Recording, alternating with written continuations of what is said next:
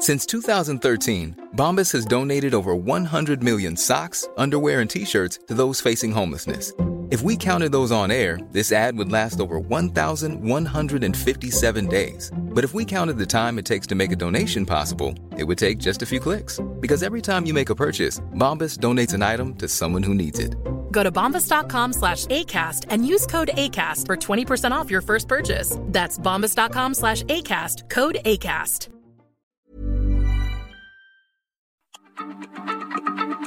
Heraldo Radio, la H se lee, se comparte, se ve y ahora también se escucha.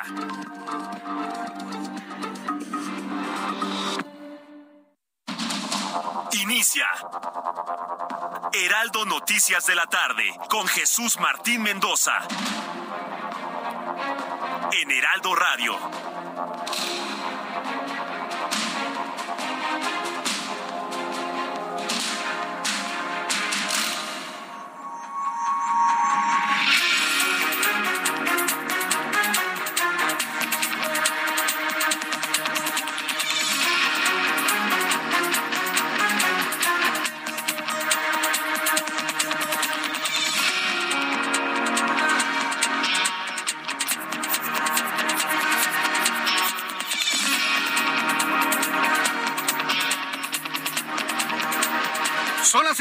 En punto, hora del centro de la República Mexicana. Bienvenidos, muy buenas tardes. Iniciamos el Heraldo Radio, correspondiente a este viernes 11 de noviembre de 2022. Hoy es un día singular, ya se dio cuenta en el calendario. A mí luego me sorprende que luego mis compañeros, colegas, no, no se den cuenta de, de estos pues, juegos numéricos, si usted lo quiere ver de esta manera, ¿no? Pero hoy es el 11 del 11 del 22, ¿ya se dio cuenta? Hoy es el 11 del 11 del 22. Y le puedo asegurar que ni siquiera se habían... Le puedo asegurar que ni siquiera se había dado cuenta de ello, porque pues no, no, pues como que nadie le, toma en cuenta. Digo, no tiene más valor que la coincidencia de los números. Pero bueno, lo interesante de esto es que una fecha como esta, 11 del 11 del 22, no lo volveremos a ver el resto de nuestras vidas. Por eso, pues de alguna manera considero que es... llega a ser interesante el poder ser testigos o de alguna manera pues ser conscientes de este tipo de, de, días, ¿no? O de juego, juego numérico. Pero como usted lo vea, como usted quiera verlo, yo le invito para que se quede con nosotros y bueno, pues este, escuche las noticias más importantes aquí en el Heraldo Radio.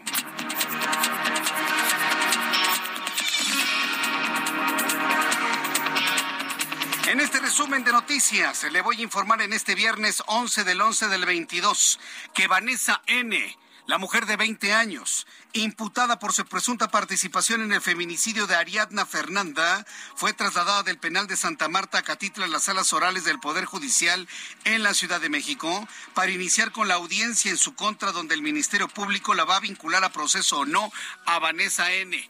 La información está circulando desde Vaya, está circulando desde temprano. Está circulando desde las 2 de la tarde.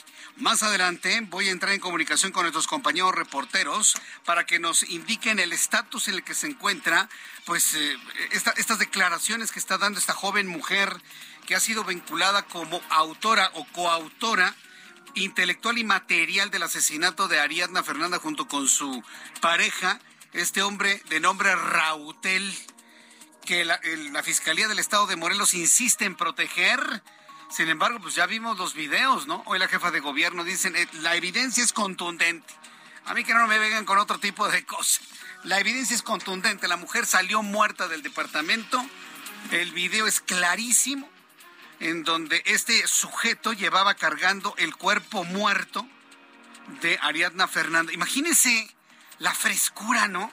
La tranquilidad con la que el tipo carga un cadáver y lo mete a su, a su, a su camioneta. Es, o sea, es, increíble. Ay, la estoy llorando. Ay, se presentó en el funeral. Ay, escribió en su cuenta de Facebook cosas lindas. Ay, no, pues ya se fue, ya no supe nada. Imagi- y luego lo vemos cargando a la mujer como si se tratara de un saco de papas. ¿Sabe lo único que me indica eso? ¿Cuántas veces ha hecho lo mismo este tipo? ¿Cuántas veces ha cargado mujeres muertas el tal Rautel? Digo, yo lo pienso porque yo lo veo muy tranquilo, como si fuera algo que ya conociera del pasado. Bueno, pues le voy a tener todos los detalles de esto más adelante aquí en el Heraldo Radio.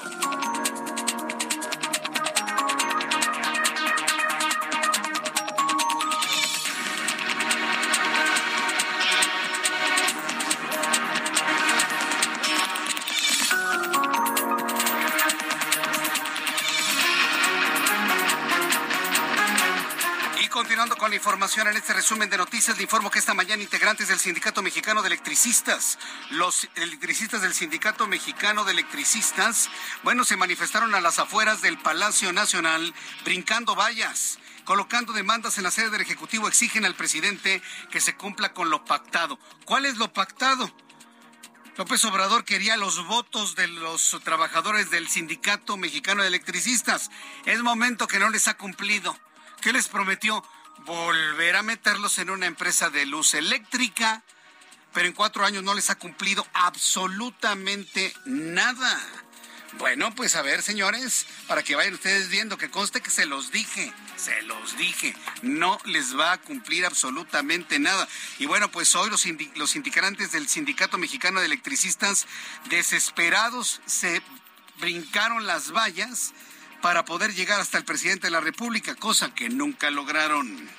Miembros de la Alianza de Organizaciones Sociales manifestaron su apoyo a la reforma electoral propuesta por el presidente mexicano, irrumpiendo en las instalaciones centrales del Instituto Nacional Electoral. Nada más llegaron al estacionamiento, hombre. Dicen en otros medios, irrumpieron, tomaron las instalaciones del INE. No es cierto, señores. Llegaron nada más al estacionamiento. Punto, no hay más. Bueno, esta alianza de organizaciones sociales llegaron al estacionamiento del INE, donde protestaron en contra del actual financiamiento que recibe el Instituto Nacional Electoral. Yo más le voy a decir algo a la alianza de organizaciones sociales. Ni así les va a regalar dinero López Obrador. Porque usted cree que estas organizaciones lo hacen por la democracia. No, hombre, lo hacen por porque les den ahí una corta en el gobierno. Ah, pues claro, por supuesto. Pues ni así les van a dar nada, señores de la Alianza de Organizaciones Sociales. El presidente mexicano reveló esta mañana que su gobierno está cerca de lograr un acuerdo con trabajadores de Mexicana de Aviación, otra promesa que no ha sido cumplida para que los ex trabajadores y las familias de los ex trabajadores votaran por él en 2018. Ya ve la presión, ¿no? Y dice de que eh, va a adquirir la marca mexicana de aviación y usarla en la línea aérea que va a operar, operar, la Secretaría de la Defensa Nacional. Agregó que el avión presidencial se entregará a la nueva empresa. Pues no que lo iba a vender, no que lo rifó. ¿Qué hace con algo que ya rifó y no ha entregado el presidente? Le digo, puras incongruencias, por lo pronto. Ha dicho el presidente que la próxima aerolínea que inaugure la Sedena, cosa que no le gusta a la Sedena, debo decirle, se va a llamar, dice, Mexicana de Aviación. Ajá, por supuesto. En otras noticias, le informo que la Fiscalía de la Ciudad de México inició una carpeta de investigación sobre la muerte de las dos hermanas que murieron anoche al caer en una coladera abierta en la avenida Viaducto Río Piedad, en las inmediaciones del Metro Velódromo, en la alcaldía Iztacalco. La Secretaría de Aguas de la Ciudad de México anunció que investigará el suceso de manera interna. ¿Qué interna? ¿Qué tienen que averiguar internamente, hombre? No, no se hagan pelotas. Les roban las tapas de las alcantarillas porque son de hierro ¿Y quiénes se la roban? Pues se los roban indigentes, se los roba gente que necesita dinero, la roban, las venden como fierro viejo, les dan dinero y se lo compran en chemos, en drogas, en churros, porque ni siquiera para comida lo usan. Eso es, sabido, eso es sabido, es un fenómeno que tiene décadas en la Ciudad de México. El robo de tapas de alcantarillas que las venden como fierro viejo para tener dinero para comprarse su, su evasión de la realidad. Eso se sabe. Bueno, pues hoy esa práctica provocó la muerte de dos mujeres en Iztacalco. Le voy a tener todos los detalles más adelante aquí en el Heraldo Radio.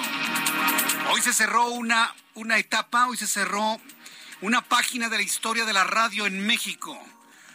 La Cámara Nacional de la Industria de la Radio y la Televisión informó que esta mañana murió a la edad de 90 años, me quitas la música por favor, murió a la edad de 90 años Francisco Ibarra López, presidente y fundador de Grupo Asir. Grupo Asir es una de las empresas más antiguas de radio en nuestro país. Su fundador y presidente, Francisco Ibarra López, murió esta mañana. A través de un mensaje en su cuenta de Twitter, la Cámara de la Industria de la Radio y la Televisión lamentó la muerte del empresario considerado como uno de los pilares del sector radiofónico en el país. Y más que uno de los pilares, se trató de uno de los primeros grandes radiodifusores de nuestro país. La radio no se puede entender sin Grupo ASIR, que la palabra ASIR significa Asociación de Concesionarios Independientes de Radio.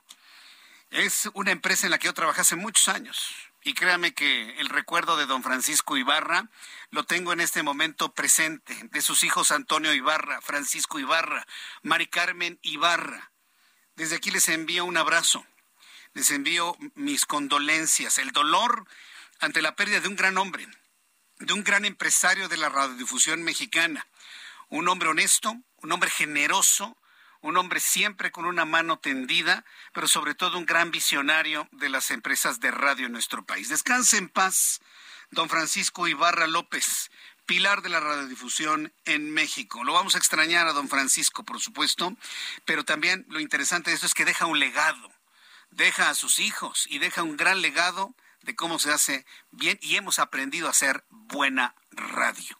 Gracias, don Francisco Ibarra López. Desde aquí yo lo recuerdo con muchísimo cariño y muchísimo respeto. Gracias por todo. Que tenga usted un buen viaje y nos veremos algún día.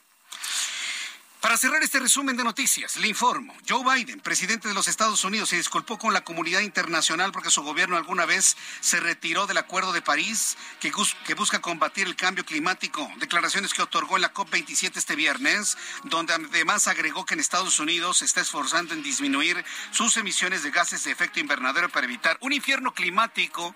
Así lo mencionó el propio Joe Biden, presidente de los Estados Unidos. El reloj marca las seis de la tarde con 11 minutos hora del centro de la República Mexicana, entro en contacto con nuestros compañeros reporteros urbanos, periodistas especializados en información de ciudad. Mario Miranda, me da mucho gusto saludarte. ¿En dónde te ubicamos, Mario? ¿Qué tal Jesús Martín? Buenas tardes. Tenemos información vial de la zona sur. Informarles a los amigos automovilistas que en estos momentos encontrarán carga vehicular en ambos sentidos del anillo periférico de San Jerónimo a la Glorieta de Vaqueritos. El eje 3 Cafetales en el tramo de Calzada del Hueso del anillo periférico encontraremos tránsito lento en ambos sentidos. Calzada del Hueso de Cafetales a Calzada de Tlalpan con vialidad aceptable y finalmente Miramontes del anillo periférico a Calzada de las Bombas con carga vehicular en ambos sentidos. Es la información vial al momento. Muchas gracias por informar información, Mario Miranda. Seguimos pendientes. También tendrá una actualización de lo que sucede en el Colegio Williams. Dice el Colegio Williams que permanecerá cerrado tres días por luto, pero no es cierto. La Secretaría de Educación Pública Federal ha retirado la autorización para que opere ese colegio hasta nuevo aviso, hasta que terminen las investigaciones. Le voy a tener todas las investigaciones de la muerte de un niño de seis años ahogado en su propia alberca. Le tendré la información de todo esto y mucho más en el Heraldo Radio. Son las seis de la tarde con 12 minutos. El amor inspira nuestras acciones por México. Reforestando la tierra, reciclando, cuidando el agua, impulsando a las mujeres y generando bienestar en las comunidades. Juntos somos Coca-Cola y contigo el amor multiplica. Bien, y cuando son las 6 de la tarde con 13 minutos hora del centro de la República Mexicana, vamos a revisar lo que sucedía un día como hoy. Hoy es 11 de noviembre de 2022, 11 del 11 del 22. ¿Qué sucedía en México, el mundo y la historia? Abra Marriola. Amigos, bienvenidos. Esto es un día como hoy en la historia. 11 de noviembre de 1817. En nuestro país es fusilado el militar Javier Mina. Además, en 1926 en Estados Unidos se inaugura la Ruta 66. En 1930 se otorga la patente del refrigerador Einstein. Que, la neta no sé, pero suena chistoso. Obviamente los expertos nos dirán qué es. Obviamente por Twitter. Escríbanos. En 1991 se publica el sencillo Black or White de Michael Jackson. Y en el año 2011, una fecha bastante triste para recordar porque en Chalco, Estado de México, ocurre el accidente aéreo del Eurocopter AS-332 de la Fuerza Aérea Mexicana, en el que mueren todos sus ocupantes, entre ellos el entonces secretario de Gobernación, Francisco Blake Mora. Amigos, esto fue un día como hoy en la historia. Muchísimas gracias. Adiós. Muchas gracias, gracias por la información, Abraham Arreola. Sí, sí, eso fue increíble, ¿no? Porque el 4, un 4 de noviembre muere un secretario de gobernación que fue Juan Camilo Mourinho. Y luego un 11 de noviembre, ¿sí? Una semana después, pero en otro año, muere Francisco Blake Mora, otro secretario de gobernación de tiempos de Felipe Calderón.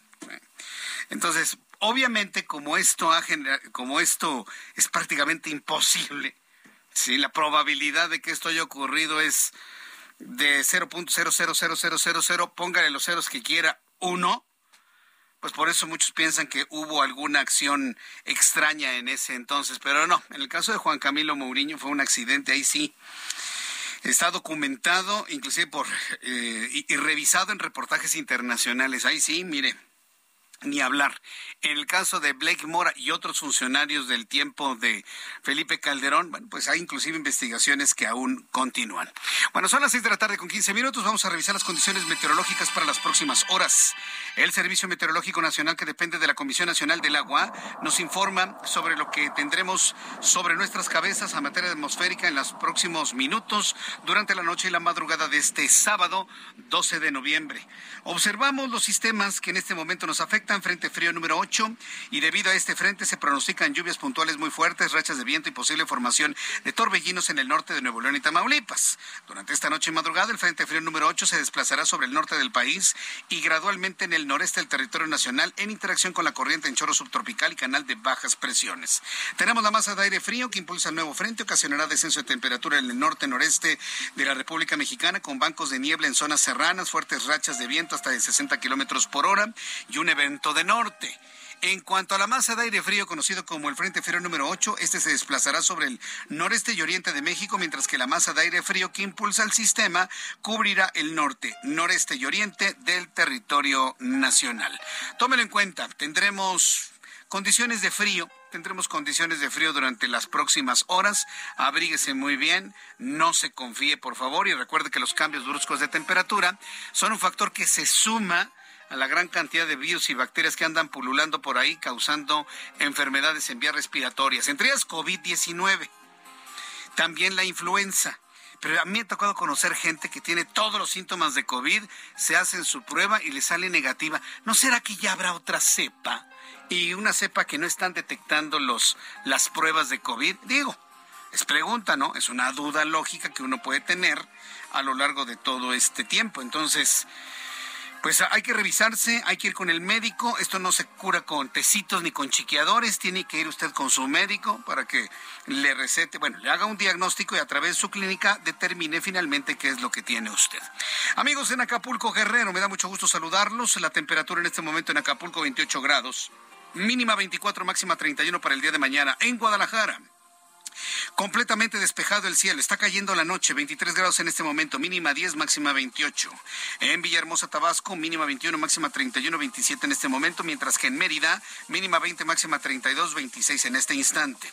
En la ciudad de Houston, temperatura 20 grados, mínima 10, máxima 27. Amigos, se nos escuchan en Orlando, Florida. 23 grados en este momento. Mínima 21, máxima 28. Nublado, pero ya cayó completamente la noche.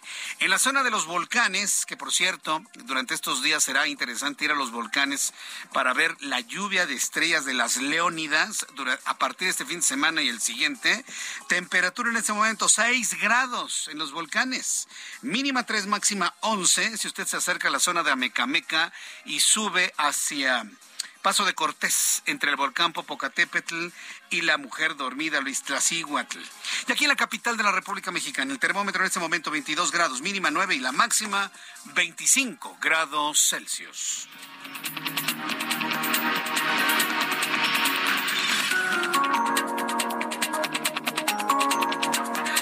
Son las 6 de la tarde con 18 minutos, las 6 de la tarde con 18 horas del centro de la República Mexicana. Ya está completamente normal nuestra transmisión a través de YouTube en el canal Jesús Martín MX para las personas que quieran eh, entrar en comunicación a través de YouTube con un chat en vivo. Les estoy saludando desde la cabina del Heraldo Radio y me va a dar mucho gusto saludarlos. Sí, ya está lista la transmisión de YouTube en el canal Jesús Martín MX. Quiero informarle que un juez de control de la Unidad de Gestión Judicial 12 ha vinculado a proceso a Vanessa N., esta mujer de 20 años casi una niña, ¿no? 20 años y ya asesinan, o por lo menos presuntan. Eh, ha vinculado a proceso a Vanessa N. de 20 años por el delito, Flores apellida, ¿eh? Por el delito de feminicidio en contra de Ariadna Fernanda. Vamos a entrar en comunicación con Alan Rodríguez, nuestro compañero reportero urbano, quien nos tiene más detalles de esta decisión, de esta vinculación a proceso. Adelante, Alan, gusto en saludarte. Muy buenas tardes. Hola, ¿qué tal Jesús Martín? Amigos, muy buenas tardes. Pues acaba de finalizar esta audiencia de vinculación a proceso de Vanessa N., quien como sabemos pues es una de las personas involucradas en la muerte, en el feminicidio de Ariadna Fernanda. Derivado de esto, lo que sabemos hasta el momento es que el juez de control vinculó a proceso a esta mujer y ya fijó un plazo de cinco meses para que se presenten las pruebas de la investigación complementaria. Hace unos minutos también pudimos platicar con la defensa de Vanessa, el abogado Cristian Ocaña, quien se negó a dar alguna declaración al respecto de lo que ocurrió en esta audiencia que duró aproximadamente cinco horas, inició aproximadamente a las doce del día y pues en estos momentos, después de varias eh, pausas y después de una acalorada discusión eh, por parte de los abogados, quienes argumentaban y querían brindarle ya la inocencia a Vanessa desde esta audiencia, pues es que se logró ya finalmente esta vinculación a proceso. También platicamos con Omar Rodríguez, quien es uno de los hermanos de Ariadna, y él comentó que estarán al pendiente de las audiencias, espera que se haga justicia y que pague quien tenga que pagar. Eh, eh, vamos a escuchar un poco de lo que comentó, tenemos el audio. Aquí no venimos a, que a, a criminar a nadie, simplemente se haga justicia y que tenga que pagar, que pague, no sé qué sea, jamás, no, tengo, no tengo, nunca tuve gusto de, de conocer a nadie de ellos.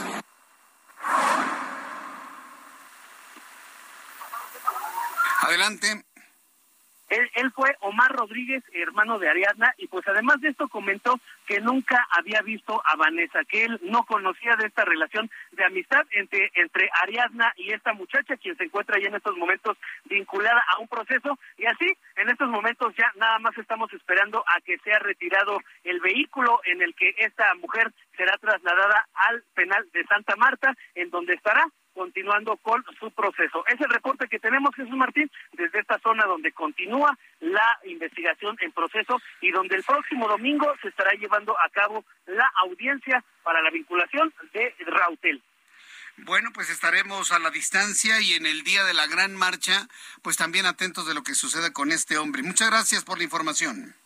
Continuamos al frente. Muy buenas noches. Gracias, muy buenas noches. Pues sí, finalmente ha sido vinculada a proceso esta señorita Vanessa Flores por el delito de feminicidio en el caso de Ariadna Fernández. El juez ha determinado su vinculación a proceso por ser coautora material. Fíjese cómo va avanzando la investigación aquí, en la, Ciudad de México. Y hasta el momento los abogados de, de Vanessa pues no han no han hecho un gran escándalo mediático. Saben que es indefendible la posición de su cliente. ¿Cómo explica tanto Uriel Carmona como su médico legista lo que está ocurriendo en la Ciudad de México? ¿Cómo lo explican? Volviendo a decir de que la muchacha murió por broncoaspiración allá en Morelos, por favor, no traten de, insultar la inteligencia. Siempre he dicho eso y todas las, las entidades políticas, porque lamentablemente este caso ya se politizó, eh, insultando la inteligencia de la gente. Entonces, bueno, pues vamos a llevarle seguimiento de lo que suceda con Vanessa, de lo que va a pasar con Rautel. Lo más seguro es que va a correr exactamente la misma suerte el próximo, el próximo domingo. Que por cierto, al ratito le voy a platicar todos los preparativos, las planeaciones para la gran marcha en defensa del INE que se va a realizar en Ciudad de México y en 31 ciudades importantes del país eh, el próximo domingo. 13 de noviembre. Quiero por lo pronto informarle antes de ir a los anuncios que esta mañana desde Yucatán, que por cierto una mujer le reclamó, pero espantoso, ¿no? Al presidente de la República en el avión que lo llevó a Mérida.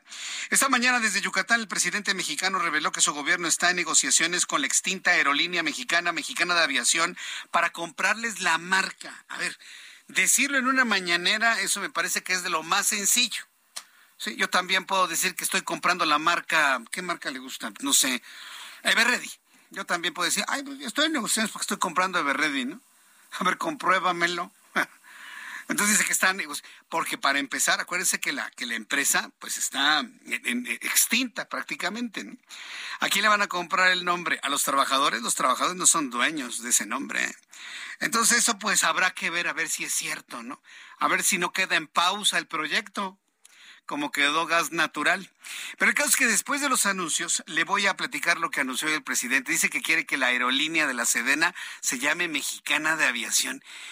¿Qué forma más extraña de hacer, hacer y decir? Pero bueno, vamos a ir a los anuncios y al regreso le tengo esta información. Le invito para que me escriba a través de mi cuenta de Twitter, arroba Jesús Martín MX, y a través de mi cuenta de YouTube en el canal Jesús Martín MX. Escucha las noticias de la tarde con Jesús Martín Mendoza. Regresamos.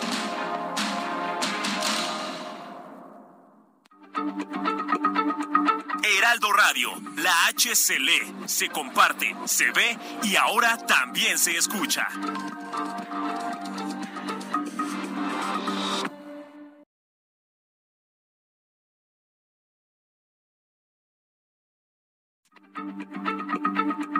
Heraldo Radio, la H se lee, se comparte, se ve y ahora también se escucha.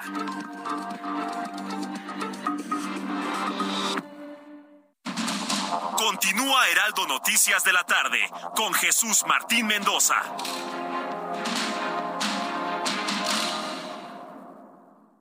Heraldo Televisión, ahora también por Sky HD. Toda la programación de Heraldo Televisión a través del canal 161 de Sky HD. Noticias, deportes, entretenimiento, gastronomía y mucho más. Heraldo Televisión, en todo el país, ahora también por Sky HD.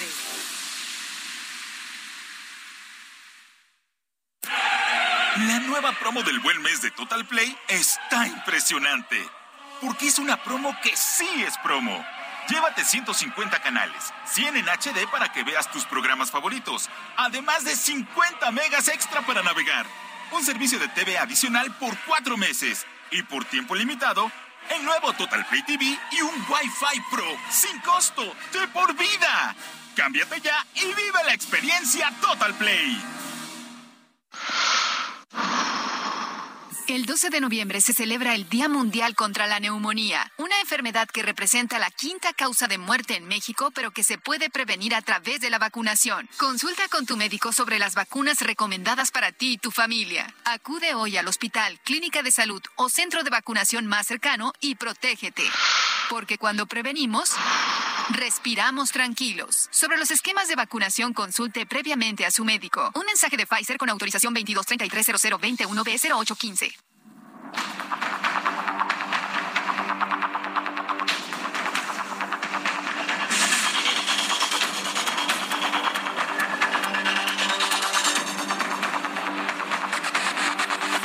Ya son en este momento las seis de la tarde con 32 minutos, seis de la tarde con 32 horas del centro de la República Mexicana. Me han estado preguntando a nuestros amigos a través de YouTube en el canal Jesús Martín MX. Entra a YouTube al canal Jesús Martín MX. Le invito para que se suscriba a mi canal, oprima la campanita y de esta manera estará usted eh, recibiendo todos los eh, videos de nuestro canal Jesús Martín MX, así como dicen los youtubers, ¿no? Suscríbete a mi canal, oprime la campanita y así, ¿no? Bueno, pues sí, en realidad ese es el mecanismo, ¿no?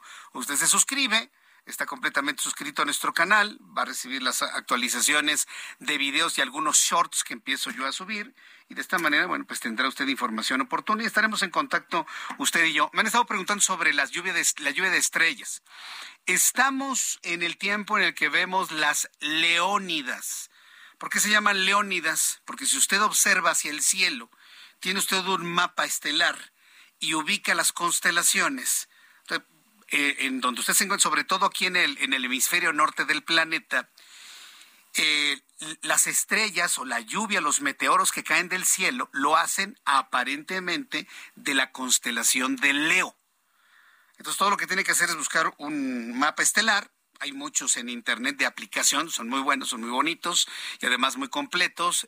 Le dan, le dan nombre, le dan figuras, en fin ya es muy fácil explorar el cielo actualmente, ¿no? Inclusive aunque, aunque esté nublado.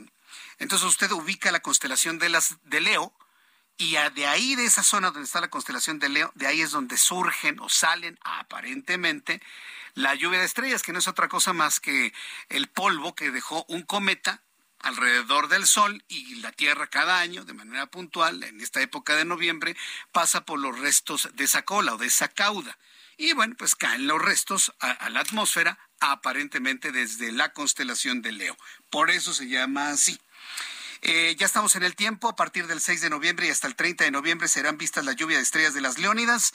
El máximo se va a producir entre el 17 y el 21 de noviembre.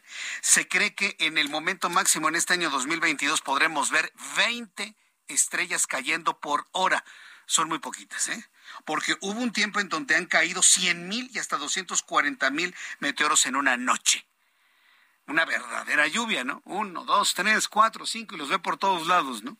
En un fenómeno verdaderamente extraordinario. Aquí estamos hablando de 15, 20 por hora. Es un número suficiente para tener una buena noche de observación astronómica, astronómica, es decir, ciencia pura y poder platicarle a sus hijos y a la gente que lo rodea lo que yo le he platicado del origen de esta lluvia de estrellas, las Leónidas. Contestada la pregunta del público, porque hay quienes este fin de semana van a salir, van a buscar un cielo despejado para poder ver algunos de los meteoritos que caen durante la noche. Vamos a las noticias importantes del día de hoy. Y bueno, pues eh, quiero informarle quiero informarle que esta mañana el presidente López Obrador anunció que la próxima aerolínea que va a tener el ejército, todo el ejército ya se dio cuenta, y todavía hay despistados de Morena, que no, no es militarización, no, hasta una aerolínea les va a dar el presidente. Quieren que se llame Mexicana de Aviación. Eso es marketing, marketing político y hay que reconocer que el presidente lo hace muy bien y muchos caen redonditos en el marketing político de López Obrador. Así lo anunció esta mañana, escúchelo usted. Ya estamos en trato con los trabajadores de Mexicana, tanto activos como jubilados, y se está buscando ya un acuerdo para que la nueva línea aérea se vuelva a llamar Mexicana de Aviación. Se va a adquirir, se va a hacer un avalúo de la marca, el emblema, y se va a tener una empresa para que haya más vuelos y que de esta forma no aumente tanto el pasaje en avión. ¿Cómo le va a hacer? ¿A poco va a subsidiar el precio de los boletos de avión? ¿O a poco va a subsidiar el precio del litro de, de, de turbocina? La única forma de bajar el precio de los boletos de avión es que el gobierno pague una parte. Pues claro. ¿Se imagina el mantenimiento que van a tener? Sí, porque López Obrador sabe llegarle a la mayoría de la gente de este país que todo salga barato. Que todo salga barato. Y en materia de aviación, perdóneme, pero lo barato no existe. Se debe tener todo con mantenimiento, el mejor combustible, el mejor mantenimiento, el mejor motor, la mejor máquina, el mejor piloto, la mejor tripulación es nuestra vida, no somos, no somos vacas, no somos ganado, perdón, el ganado también son seres vivos, no somos carga. En la aviación, presidente, no existe lo barato, no existe. Entonces, si alguien quiere jugarse la vida, cada quien, ¿eh? Pero a mí, no, a mí y a mucha gente no nos vende el argumento que sí se lo creen lamentablemente millones de mexicanos de lo barato. Va a estar bien barato ya no se van a hacer ricos los dueños de las aerolíneas. En aviación no existe lo barato. Punto. Lo principal es la seguridad en un avión. ¿O se va a querer caer en el mismo error que cayeron en el año 2008 cuando empezaron a recortarle toda la inversión en materia de aeronavegación, razón por la cual se caían aviones y hasta helicópteros en tiempos de Felipe Calderón? Porque esa fue la razón, ¿eh? Lo que pasa es que a muchos ya se les olvidó. A muchos ya se les olvidó cómo le recortaron el presupuesto en materia de aviación al presidente de la República. Y pues en el caso de Juan Camilo Murillo contrataron a dos pilotos que no sabían controlar la aeronave en una situación de crisis. En Ahí está lo anunciado por el presidente de la República el día de hoy. Bien, vamos a, más noticias a esta hora, cuando ya el reloj marca las seis de la tarde con 38 minutos hora del centro de la República Mexicana. Autoridades de la Ciudad de México abrieron una carpeta de investigación sobre la muerte de las dos jóvenes que cayeron en una alcantarilla abierta. Imagínense el terror de muchos. Alcantarilla abierta ubicada en las inmediaciones del Palacio de los Deportes, a unos metros del metro Velódromo. Esto en la alcaldía Iztacalco, lugar en que acudían para un concierto el concierto de Zoe ayer. De igual manera, el sistema de aguas de la Ciudad de México va a iniciar una investigación interna sobre la muerte de las dos mujeres, agregando que el robo de coladeras en la Ciudad de México, las tapas, claro, genera pérdidas de hasta 4 millones de pesos anuales porque tras ser robadas en la Ciudad de México le cuesta 12 mil pesos colocar una nueva. Además, el robo de equipamiento inmobiliario urbano es un acto penado por el artículo 224 del Código Penal Capitalino con una sentencia de dos a seis años de prisión. ¡Ay, por Dios! ¿Usted cree que las personas en situación de calle les va a importar esto? Que me manden a la cárcel, ahí voy a tener comida, ¿no? Y si no me mandan a la cárcel, me robo la tapa, la vendo y con eso como y hasta un churro me fumo. Ay, por favor. Luego ves cuando leo esto, digo, de verdad, no saben a quién le hablan, a quién le dicen este tipo de cosas. Para usted y para mí es importante saber que robar tapas de coladera es un delito grave porque mire lo que provocan, la muerte de dos mujeres. Carlos Navarro es reportero del Heraldo Media Group y nos informa que la Fiscalía ya está en la investigación de este caso. Adelante, Carlos, gusto en saludarte. Buenas tardes, Martín. Te saludo con gusto a ti, al auditorio, y te comento que la Fiscalía General de Justicia de la Ciudad de México investiga la lamentable muerte de dos mujeres quienes ayer por la noche cayeron en una coladera. Ante ello, este organismo inició una carpeta de investigación luego del deceso sobre la avenida Viaducto Río Piedad, Colonia Granjas, México, en la alcaldía Iztacalco. Al lugar acudieron elementos del cuerpo de bomberos y paramédicos, quienes rescataron los cuerpos que se encontraban dentro de una alcantarilla. Por su parte, el Ministerio Público de la Fiscalía de Investigación Territorial en Iztacalco, tras iniciar la carpeta de investigación, dio intervención a peritos en criminalística, fotografía, química y médico forense, así como a policía de investigación con el fin de recabar testimonios y detectar cámaras de videovigilancia para esclarecer los hechos. De manera paralela, te comento, Jesús Martín, personal adscrito a la Dirección General de Atención a Víctimas entabló contacto con la familia de ambas a fin de poner a su disposición servicios multidisciplinarios como trabajo social, psicología, atención médica y asesoría jurídica. En este caso será la necropsia de ley la que determine las causas de esta lamentable muerte de ambas mujeres en esta situación. Jesús Martín, esta es la información que te tengo. Muchas gracias por la información. Gracias. Hasta luego, buenas tardes. Hasta luego, que te muy bien Carlos Navarro, nuestro compañero reportero. Lo van a investigar. Hoy le presentaba en el Heraldo Televisión los trabajos para tapar la coladera. Literalmente, después del niño o las dos niñas ahogadas, taparon el pozo. ¿Por qué se murieron? Porque se golpearon, se pegaron. No, ¿sabe de qué se murieron? Murieron de asfixia. Murieron de una intoxicación inmediata y por asfixia.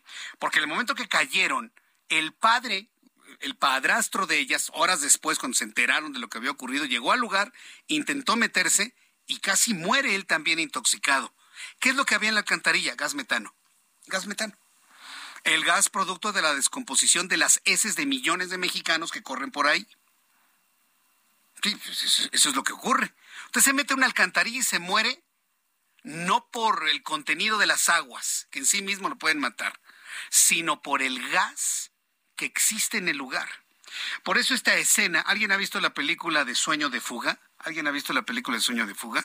Protagonizada por Morgan Freeman perdón, esto contiene spoiler, en donde al final este hombre se escapa por el alcantarillado de la cárcel, eso es totalmente imposible, inverosímil. No hay oxígeno dentro de una alcantarilla. Lo único que hay es gas metano, producto de la descomposición de la materia orgánica. Bueno, pues esto es lo que ocurrió ahí. Se cae la niña de 17 años, su hermana de 23 trata de alcanzarla, se desvanece y cae junto con su hermana y las dos mueren ahí intoxicadas por el gas metano. Eso fue lo que ocurrió.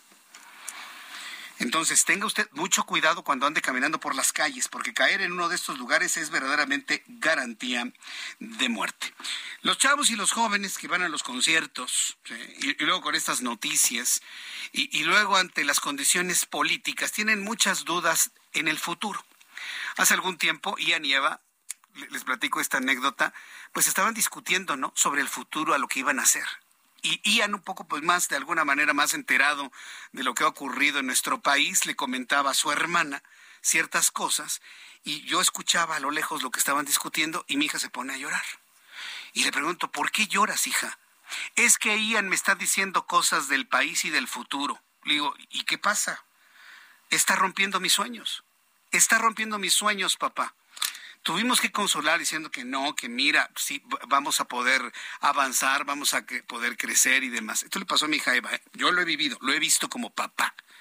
Traía una angustia de no saber qué va a pasar, que con los muertes, los asesinatos y lo que llego a informar aquí en este programa de noticias. Dice, me está rompiendo mis sueños, papá. Yo quiero ser chef. Esto que le sucedió a mi hija Eva se llama futurofobia, miedo al futuro incertidumbre al futuro. Y créame que esto es algo real que está ocurriendo en muchos niños y jóvenes en nuestro país y en el mundo. Tengo en la línea telefónica al doctor José Antonio Lozano Díez. Eh, en unos minutos voy a platicar con él, que él es presidente de la Junta de Gobierno de la, de la Universidad Panamericana, el IPADE. Vamos a platicar con él un poco más adelante de lo que están viviendo nuestros jóvenes y nuestros niños. Una incertidumbre hacia el futuro. Muchas mujeres tienen incertidumbre del futuro inmediato, no saben si van a llegar a sus casas por la gran violencia que hay. Muchos jóvenes no tienen idea de cómo se van a hacer de un auto, cómo voy a comprar una casa, cuánto voy a ganar en mi trabajo, voy a encontrar trabajo, me van a limitar a ganar mucho menos lo que gana el presidente, cosas por el estilo, ¿no? Entonces, bueno, pues esto es la futurofobia. En un ratito más le voy a tener esta información aquí en el Heraldo Radio. 6 con 45, las 6 de la tarde con 45 minutos, hora del centro hora del centro de la República Mexicana. Eh, en otras informaciones, elementos del ejército, en colaboración con la Guardia Nacional, detuvieron a 22 hombres a quienes les confiscaron armamento y vehículos en Tizapán, Jalisco. Eso tras perseguir a un vehículo que fue ubicado mediante un operativo, el cual ingresó a un inmueble y una vez dentro de dentro, los elementos de seguridad fueron atacados a balazos. No se reportó ningún herido o muerto en este enfrentamiento. Mayeli Mariscal es nuestra corresponsal en Jalisco y nos informa. Adelante, Mayeli, gusto en saludarte. ¿Cómo estás?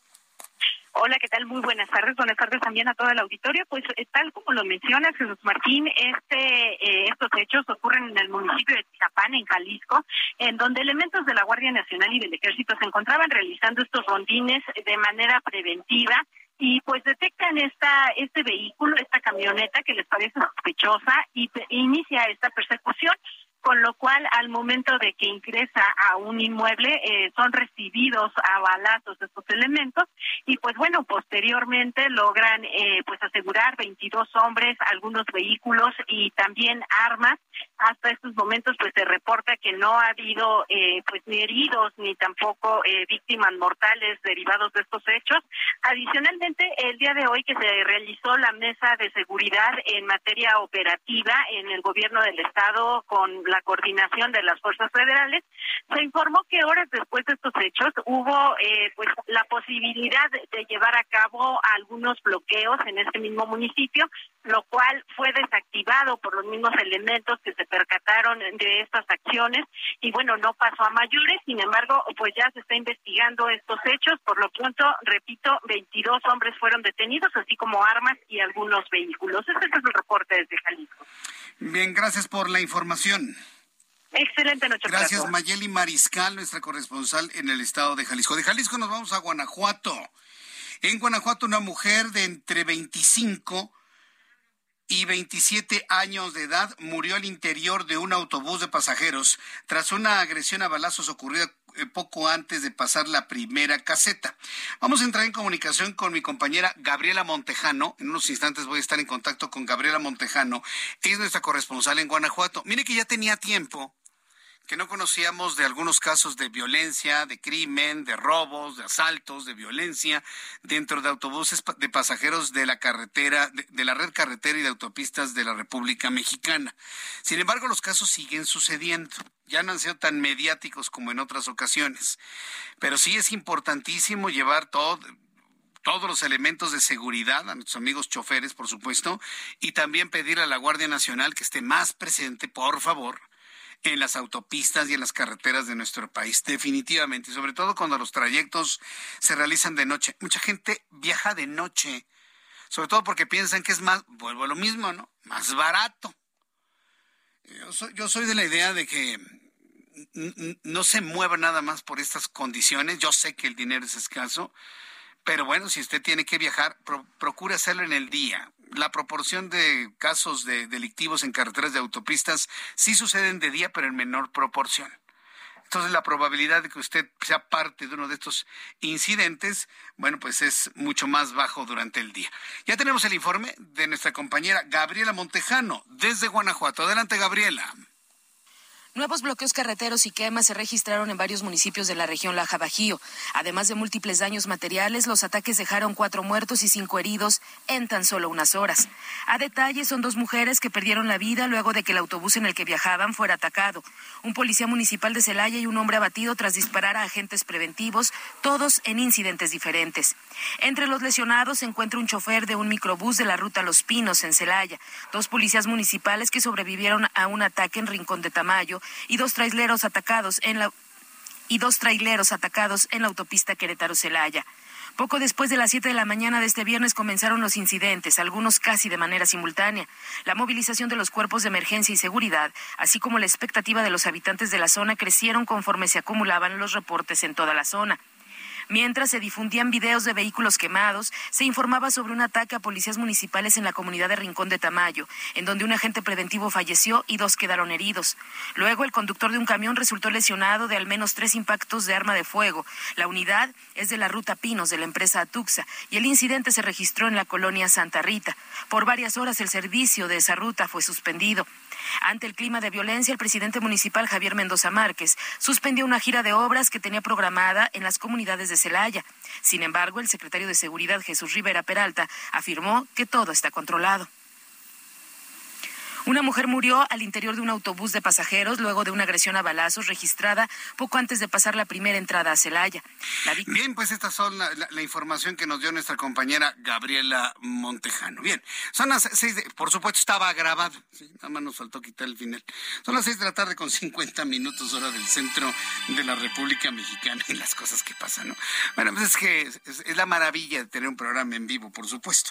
Quiero invitarle a que en nuestra cuenta de Twitter, arroba Jesús Martín MX, en mi cuenta de Twitter, arroba Jesús Martín MX, eh, me envíe mensajes, sus comentarios y sabe que también se va a encontrar con el programa de televisión, nuestro programa de televisión en el Heraldo Televisión de las 2 de la tarde. ¿sí? Yo le invito para que también entre a Twitter y cuando tenga usted oportunidad, quiere informarse de las noticias ocurridas a la media tarde, bueno, pues entre a mi cuenta de Twitter, arroba Jesús Martín MX, arroba Jesús Martín MX. Bien, antes de ir, a los anuncios, ir, a los mensajes comerciales, quiero informarle que un poquito más adelante le voy a tener una actualización completa de todo lo que se está preparando para el próximo domingo. Domingo 13, el próximo domingo 13 de noviembre habrá una multitudinaria marcha en la Ciudad de México, 31 marchas más en otras partes de la República Mexicana, con el objeto de protestar por la reforma del presidente mexicano en donde pretende, y subrayo la palabra, pretende, pretende desaparecer al INE. a ver, por favor, seamos sinceros. Va a desaparecer al INE, va a crear otro instituto, ¿no? Que va a depender de gobernación, en donde los consejeros serán elegidos, pero en campañas que propongan los partidos políticos. Pero eso no se lo dice, ¿eh? Ay, no, yo sí quiero elegir un consejero. ¿Por qué quieres elegir a un consejero? Ay, porque no quiero que le dé entrevistas a modo a Jesús Martín. Porque no quiero que le den entrevistas a modo a Carlos Loret. Ay, que sean elegidos por mí para que no le den entrevistas a modo a, Ciro Gómez Leiva. no, es que no los quiero escuchar en entrevista atacando a nuestro presidente con eh, Joaquín López Dóriga. Es que esa es la, esa es la motivación. Vamos a elegir a los consejeros para que apoyen al pueblo. Eso no es cierto, señores. Si un consejero electoral quiere ser consejero y arma una campaña, ¿sabe de dónde va a obtener el dinero? De los partidos políticos. Si un consejero lo apoya Morena, que son la mayoría, ¿a quién van a responder esos consejeros? Pues a Morena. Si hay un consejero que lo apoya el PAN y gana, ¿a quién va a atender más? ¿A Morena o al PAN? Pues al PAN vuelvo a lo mismo, el engaño, el engaño, el insultar la inteligencia, pues. Pero pues hay quien les compra el argumento, ¿no? hay quien les compra el argumento, pero nosotros tenemos que ser más puntuales para decirle, mire, la, la, reforma tiene esto. La parte que más me preocupa a mí y que es la que usted debe tener en su mente es dónde va a parar el registro federal de electores.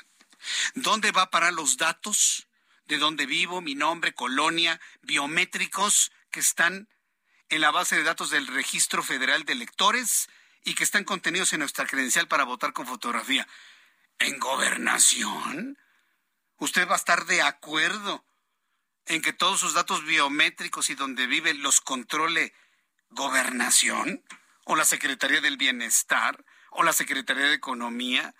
¿O el INDEP, el Instituto Nacional, para devolverle al pueblo lo robado? ¿Está usted de acuerdo? Yo no.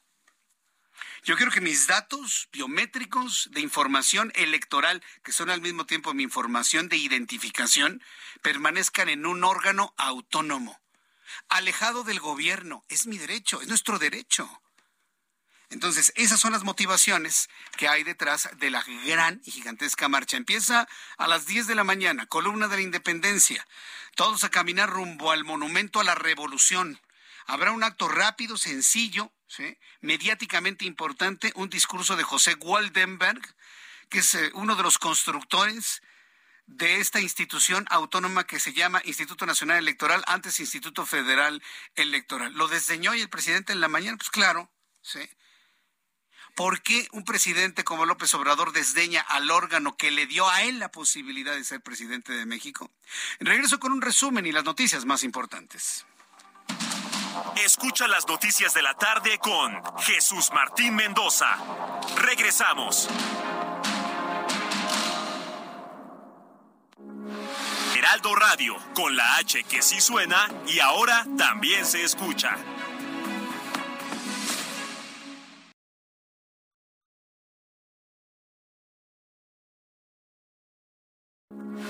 Heraldo Radio, con la H que sí suena y ahora también se escucha.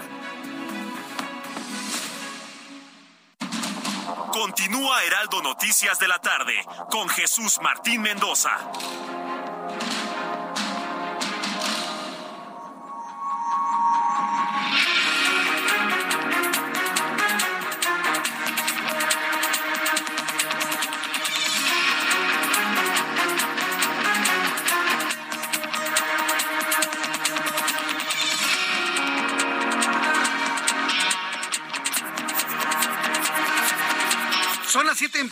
Hora del centro de la República Mexicana, le presento un resumen con las noticias más importantes en el Heraldo Radio. Mucha atención con la información que le voy a dar a conocer. Quiero informarle que estamos a punto, estamos a unas horas en todo el planeta de alcanzar una cifra histórica de seres humanos en todo el planeta. Según el sitio worldmeters.info, según el sitio World meters.info, el mundo está a punto de llegar a la cifra de 8 mil millones de seres humanos. Cuando le pregunten a usted cuántos millones de seres humanos hay en el planeta, somos, pues ya en las próximas horas, 8 mil millones de seres humanos. Según la contabilización mundial, según la contabilización, estoy viendo en estos momentos la contabilización en tiempo real del crecimiento de la humanidad en el planeta. Según este sitio, en este momento somos 7.999 millones 396 mil 967 68 69 70 71 personas. Así se va moviendo. 7.999 millones 396 mil 995 96 97 98 397 mil seres humanos en el planeta. Se cree que el día de mañana, en este fin de semana, se va a llegar a la cifra de los 8 mil millones de seres humanos. Ha nacido el día de hoy 291.225 seres humanos. Han muerto 145.840. El crecimiento de la población del mundo en las últimas horas ya asciende a 145.420 personas. En los nacimientos de los, de los últimos años o del último año alcanza ya una cifra de 115 millones 559 565 personas. Para quienes están muy allegados a las teorías de la conspiración, bueno, pues quiero decirles que toda esa teoría de la conspiración de deshacerse o de disminuir la raza humana, pues han fracasado por completo. El crecimiento de la humanidad va al doble, a un ritmo doble que el ritmo de, de fallecimientos, aún con todo el COVID. Esto es muy interesante señalarlo. Más adelante le voy a tener todos los detalles de esto que se está dando a conocer en el mundo a esta hora de la tarde. En este resumen de noticias le informo aquí en el Heraldo que este viernes en Guanajuato las líneas de autotransporte suspendieron sus servicios hacia Celaya debido a los bloqueos sobre carreteras estatales y federales donde se han suscitado ataques violentos con quemas de vehículos e incluso balaceras. Las líneas Flecha Amarilla, Servicios Coordinados, Primera Plus, que tenían como destino Celaya y zonas aledañas cancelaron sus servicios durante los narcobloqueos. La Fiscalía de Nayarit confirmó dos órdenes de aprehensión en contra de Ney González Sánchez, es gobernador del estado por los presuntos delitos de ejercicio indebido de funciones, peculado, falsificación de documentos, tráfico de influencias en agravio del erario público, cuyo monto supera los 859 millones de pesos. Le informó que autoridades sanitarias de Venezuela emitieron una alerta por la presencia de caracoles gigantes africanos, los cuales fueron detectados desde hace dos semanas en Maracaibo. Sí, caracoles gigantes. Esta especie, esta especie invasora se convirtió en una plaga porque se reproduce de una manera acelerada. 600 huevos cada 10 días. Además pueden transmitir a los seres humanos graves enfermedades. ¿Sabe cuál es la enfermedad que transmiten los caracoles? A ver, ahí le va. Para que las señoritas dejen de ponerse baba de caracol que porque quita las arrugas para que se dejen de poner caracoles o los niños dejen de estarlos manipulando. Los caracoles están comprobados, transmiten enfermedades bacterianas relacionadas con la meningitis. Se les puede inflamar el cerebro y la meningitis es una enfermedad con un gran porcentaje de mortalidad. Entonces, por favor, no ande manipulando caracoles de los jardines. Hay pocos en este momento porque ya llueve poco, pero tómelo en cuenta, tanto el caracol gigante como los caracoles comunes de jardín transmiten enfermedades entre ellos la meningitis. La Sociedad de Paleontología de Vertebrados alertó que por el derretimiento de los glaciares y del permafrost, a consecuencia del calentamiento global, está permitiendo que los fósiles de mamuts sean hallados y que se comercialice el marfil de manera ilegal de estos fósiles, incrementando la oferta y demanda de este material, poniendo en riesgo las poblaciones de elefantes. Este viernes, le informo que este viernes la Organización de los Estados Americanos decidió que una compañía externa investigue si el secretario general Luis Almagro violó el código ético al mantener una relación sentimental con una subalterna que él mismo confirmó diciendo que pasó con ella quizá los mejores años de su vida, aunque terminó esa relación amorosa hace algunos meses. La Organización de Estados Americanos está investigando el amorío de Luis Almagro, lo que consideran una gravísima falta de ética profesional. Son las noticias en resumen. Le invito para que siga con nosotros. Le saluda Jesús Martín Mendoza.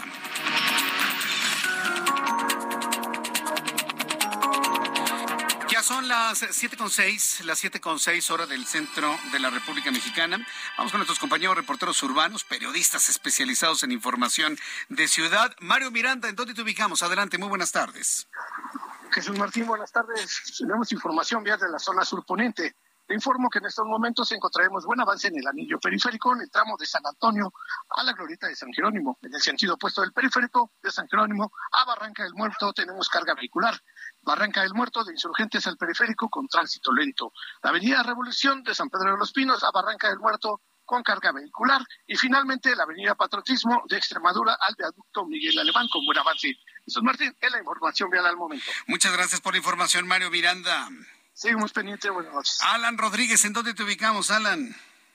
Jesús Martín, amigos, muy buenas noches. Avenida de los Insurgentes ya presenta bastante carga desde el cruce de Paseo de la Reforma hasta la zona de Buenavista en el eje 1 norte. Y en el sentido contrario, ligera carga provocada únicamente por el cambio de luces del semáforo desde la zona del eje 2 norte hasta el cruce con Antonio Caso. Por otra parte, la avenida Paseo de la Reforma a partir del cruce de la avenida Hidalgo y hasta la zona del Ángel de la Independencia está registrando en estos momentos de la noche bastante carga, al igual que en el sentido contrario son malas noticias para todos nuestros amigos que dejan la zona centro y se dirigen hacia la zona norte de la capital. Por lo pronto, el reporte.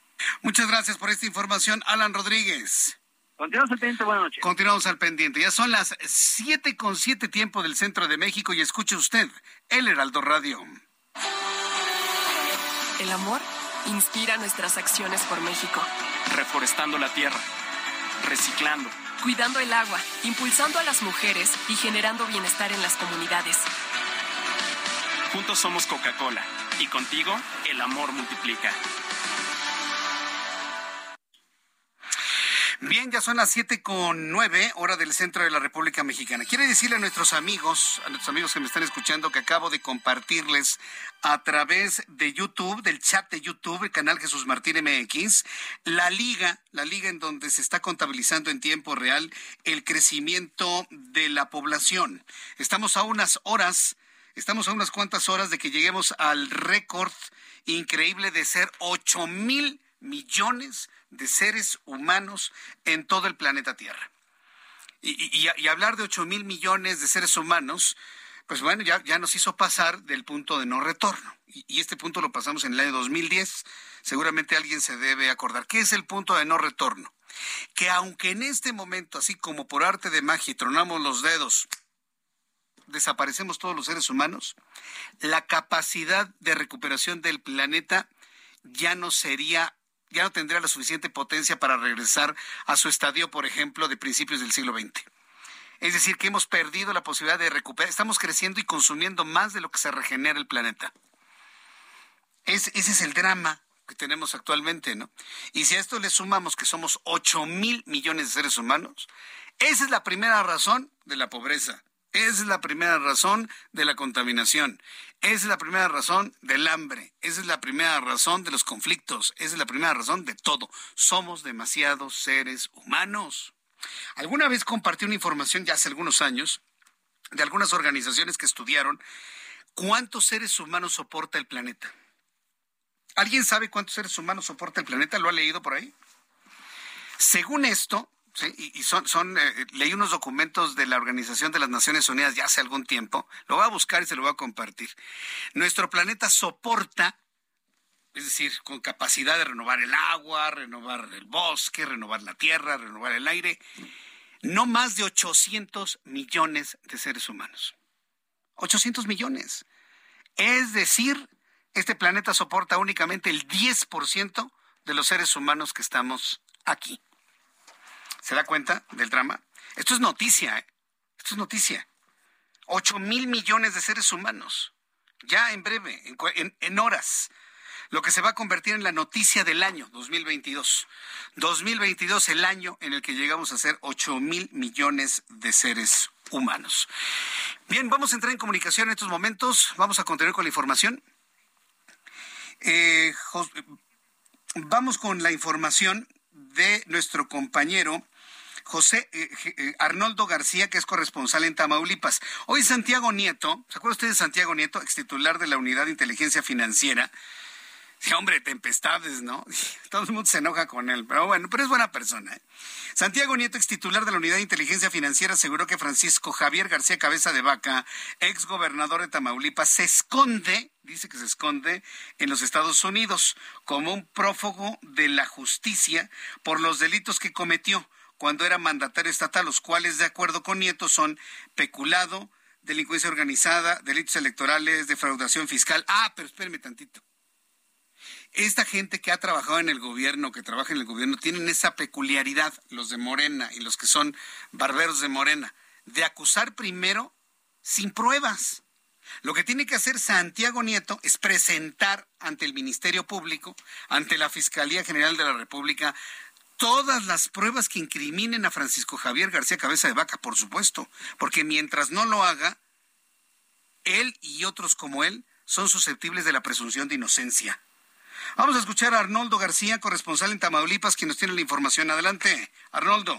Santiago Nieto Castillo, ex titular de la Unidad de Inteligencia Financiera, sostuvo que Francisco García Cabeza de Vaca, ante la serie de delitos que cometió como gobernador de Tamaulipas, es un prófugo de la justicia y muestra de ello es que se esconde en los Estados Unidos. Aseveró que hoy la Fiscalía General de la República cuenta con más elementos de prueba sobre los diferentes delitos en los cuales incurrió García Cabeza de Vaca como peculado, delitos electorales, delincuencia organizada, operaciones con recursos de procedencia ilícita, defraudación fiscal y otros para presentarlos ante un juez. Muestra de ello y que para evadir la acción de la justicia es que se encuentra en los Estados Unidos reclamando ser ciudadano norteamericano, pero es también un delincuente. Hizo hincapié en que hay causas penales vivas. La Fiscalía General de la República tiene una carpeta de investigación que se presentó inclusive durante el proceso de impugnación ante el Tribunal Electoral. Dos denuncias ante la Fiscalía General de la República de la Ciudad de México por falsificación de documentos. Cabeza de Vaca presentó un escrito falsificado de la DEA y además cometió no solo la conducta de falsificación que tiene la Fiscalía General de la Justicia de la Ciudad de México, también cometió otro de conducta delictiva que era el fraude procesal al haber aportado esa prueba a sabiendas de que era falsa. Esta es la información desde Tamaulipas. Muy buenas tardes. Gracias, gracias Arnoldo. Te agradezco toda la información desde Tamaulipas. Ya son las 7 con 14, las 19 horas con 14 minutos, hora del centro de la República Mexicana. Marcha del próximo domingo 13 de noviembre. Ya le platiqué cuál es el, significado, el valor de, de esta marcha, un solo orador.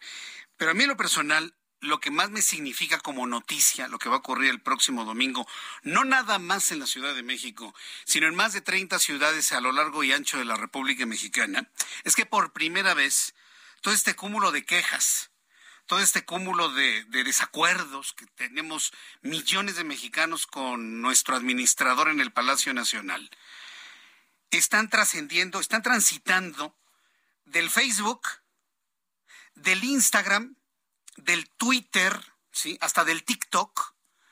Sí, porque somos una sociedad que protesta en redes sociales.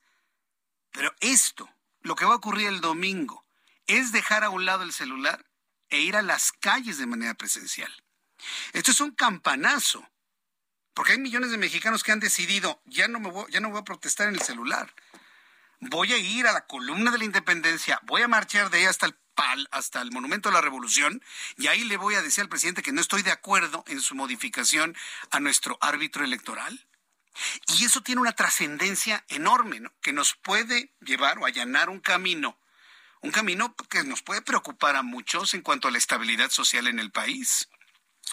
Tengo la línea telefónica, me da mucho gusto saludar a José Medina Mora y Casa, presidente de la Coparmex, a quien yo le agradezco estos minutos de comunicación con el auditorio del Heraldo Radio. Estimado José Medina, bienvenido, muy buenas noches. Muy buenas noches, Jesús Martín, qué gusto saludarte. gracias por eh, tomar la comunicación. antes de hablar de, los temas que tienen que ver con el presupuesto, cómo lo están viendo eh, los patrones de la República Mexicana el año que entra, una reflexión sobre lo que habrá de ocurrir el próximo domingo y saber si la Coparmex de alguna manera estará presente de manera directa, indirecta, a lo lejos, cercano, de las protestas del próximo domingo, estimado José Medina. Sí, eh, más que protesta es una marcha, ciudadana. Más de 30 ciudades en donde los ciudadanos eh, salen libremente a manifestarse en la defensa del INE, la defensa de la democracia, la defensa del árbitro electoral nos parece que es muy valioso para la participación ciudadana el que se esté dando este fenómeno y creo que refleja lo que de alguna manera ya sabíamos por las encuestas de confianza que los mexicanos, después de la Marina y el Ejército, en quien más confiamos es en el INE, y por eso ante esta iniciativa de ley que pretende que los consejeros del INE, en lugar de ser seleccionados por el método que ha probado durante tres décadas, que funciona y que nos da un árbitro neutral, el que se quiera hacer una elección por voto directo. Hacíamos, Jesús Martín, el miércoles pasado una activación en el estadio de las Chivas, haciendo esta analogía de que los ciudadanos somos los espectadores en el estadio, los eh, equipos que son adversarios son eh, los partidos políticos y sus candidatos y que lo esencial es que el árbitro sea neutral. el, hecho de que se eligiera por voto popular en donde está afiliado eh, o ligado a algún partido político es como si se elige el árbitro entre eh, un, un eh, equipo de fútbol o el otro. El que gane pues va a tener un árbitro parcial. Para que avance la democracia necesitamos un árbitro neutral y eso es lo central, lo ha entendido muy bien la ciudadanía y por eso celebramos que haya estas marchas, porque no es nada más una como empezó en Ciudad de México, sino ya en 30 ciudades. Eh, como no es una marcha de instituciones, no, eh, no va Coparmex, sino van los ciudadanos, muchos de los consejeros de Coparmex en su calidad de ciudadanos, porque es precisamente lo que se quiere hacer valer este eh, el valor de la ciudadanía, de la defensa del INE, de la defensa de la democracia, y nos parece, Jesús Martín, que es algo que hay que celebrar. Sí, hay que celebrar la, movilización, sobre todo porque esta marcha, esta marcha, que en sí mismo pues lleva una protesta en cuanto al contenido de una reforma, pero que esta marcha que es completamente ciudadana y afortunadamente garantizada tanto por la entidad local como eh, la entidad federal, pues lleva ya un mensaje de que ya no hay apatía, ¿no? De que hay una profunda preocupación por lo que está ocurriendo en el país y estamos decidiendo salir a las calles. José Medina. Sí, de alguna manera no queremos regresar a los tiempos en donde las elecciones las organizaba el gobierno, en donde un solo partido político ganaba todas las elecciones. Son tres décadas en donde, a partir de la ciudadanización del, del IFE, del Instituto Federal Electoral o INE, hemos logrado que la democracia avance y ahora, pues a veces ni con las mejores encuestas sabemos quién va a ganar o por qué diferencia va a ganar. Eh, eso es algo que como ciudadanos, como mexicanos queremos conservar y por eso esta, celebramos esta manifestación que habrá en más de 30 ciudades porque sabemos que queremos democracia, es lo que decidimos hace más de tres décadas y sabemos que para que haya desarrollo económico tiene que haber democracia y eso es lo que desde la ciudadanía estaremos defendiendo. Nosotros como ciudadanos, independientemente de nuestras actividades, sino eh, ya como ciudadanos, como habitantes de este país, podemos protestar y podemos llegar a ser inclusive millones. Pero la decisión de lo que va a ocurrir con el árbitro electoral estará en manos de un puñado de mexicanos, ya hablo del legislativo. ¿Cómo, cómo esta, esta marcha va a presionar al legislativo para que se vote en contra de esta propuesta? Digamos que esta es solo una de las actividades que habrá. En, en Coparmex enviamos una carta a la Junta de Coordinación Política de la Cámara de Diputados, respaldada por los 68 centros empresariales de Coparmex a nivel nacional, donde les exigimos a los diputados que no aprueben esta reforma porque es esencial que el árbitro eh, sea neutral, que el INE siga manteniendo esa neutralidad, y en donde además comentamos, toda ley es perfectible, y habrá momentos más adelante en la siguiente administración a discutir cambios en la ley electoral que se puedan probar en una elección intermedia y no en una elección, a, este, las elecciones presidenciales. Eh, adicionalmente, estaremos convocando a los diputados federales a través de los centros empresariales en cada estado para dialogar con ellos el por qué no es eh, eh, conveniente en estos momentos hacer cambios en la ley electoral y sobre todo porque es esencial que no cambie la neutralidad del árbitro electoral del INE. Posteriormente haremos también activaciones con ruedas de prensa, con eh, foros sobre la democracia, precisamente para insistir desde la ciudadanía la importancia de lo que es que avance la democracia. Y como bien lo dices, Jesús Martín, estará en decisión de los diputados vamos a dialogar con ellos y también vamos a publicar cómo vota cada uno de los diputados, que los ciudadanos sepamos eh, cada diputado cómo votó, porque tiene que tener consecuencias. ¿no? Claro, por supuesto, pues finalmente se deben a los ciudadanos los diputados, son los representantes de, los ciudadanos y es lo mínimo que necesitaríamos saber cada diputado en qué sentido votó en esto que me parece es fundamental. Hay que tener los ojos en todo, José Medina Mora, porque mientras hay esta marcha ciudadana el próximo domingo, pues también el tema del presupuesto ha preocupado a muchos, aunque tiene niveles de ingreso verdaderamente imposibles, más de 8 millones de millones de pesos, sorprende de que no hay mucho presupuesto para seguridad, para salud, para educación, y todo esto va a dificultar muchos de los proyectos del país en el año que entra, José Medina. Sí, de alguna manera eh, podemos iniciar comentando que los supuestos de ingresos son optimistas. El pensar que la economía va a crecer 3% en el 2023 cuando los expertos hablan que será entre 1.2 y 1.4, eso es demasiado optimista. Lo mismo el nivel de la inflación. Banco de México nos dice que el próximo año cerraremos entre el 4 y 5%. Eh, el presupuesto establece que la producción de barriles de petróleo será de un millón 825 mil barriles diarios, cuando el promedio este año ha sido de un millón 675 mil, es decir, optimista.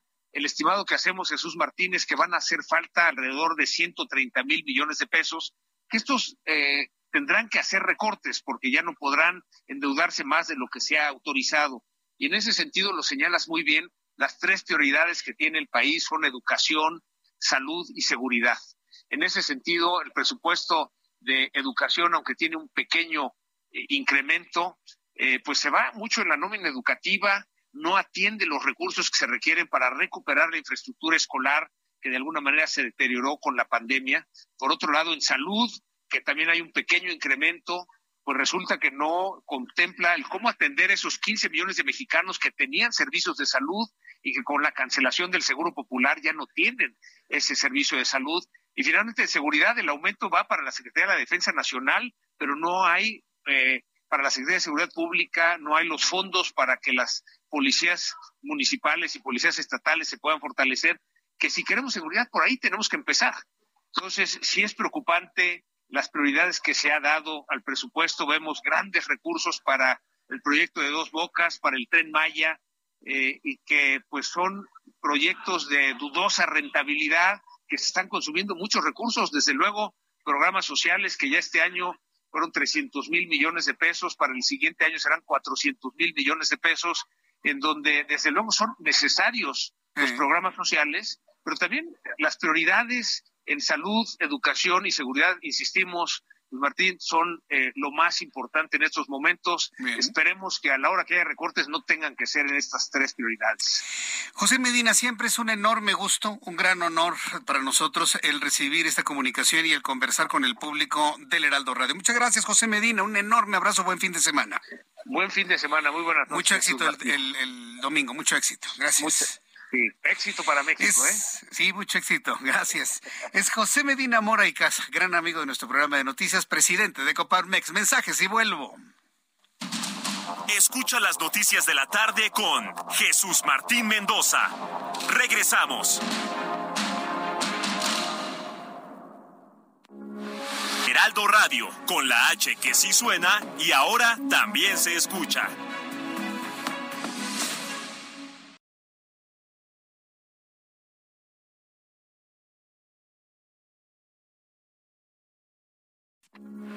Heraldo Radio, con la H que sí suena y ahora también se escucha. Continúa Heraldo Noticias de la tarde con Jesús Martín Mendoza.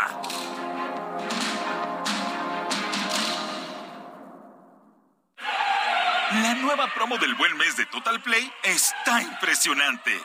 Porque es una promo que sí es promo. Llévate 150 canales, 100 en HD para que veas tus programas favoritos, además de 50 megas extra para navegar, un servicio de TV adicional por cuatro meses y por tiempo limitado, el nuevo Total Play TV y un Wi-Fi Pro sin costo de por vida. Cámbiate ya y vive la experiencia Total Play. El 12 de noviembre se conmemora el Día Mundial contra la Neumonía, una enfermedad que cobra miles de vidas en México al año, especialmente en niños y personas mayores. Hoy es posible prevenirla gracias a las vacunas. Consulte con su médico sobre las recomendaciones de vacunas disponibles. Porque cuando prevenimos, respiramos tranquilos. Sobre los esquemas de vacunación, consulte a su médico. Un mensaje de Pfizer con autorización 22330021 b 0812